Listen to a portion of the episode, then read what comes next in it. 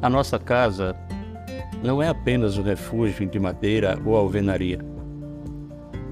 É o lar onde a união e o companheirismo se desenvolvem. A paisagem social se transformaria imediatamente para melhor se todos nós dentro de casa fôssemos tratados, pelo menos, com a cortesia que dispensamos aos nossos amigos.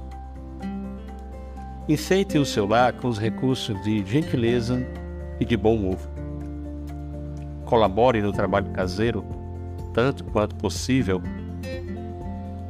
Sem organização de horário e previsão de tarefas, é impossível conservar a ordem e a tranquilidade dentro de casa. Recorde que você precisa dos seus parentes, tanto quanto os seus parentes precisam de você. Os pequenos sacrifícios em família formam a base da felicidade no lar.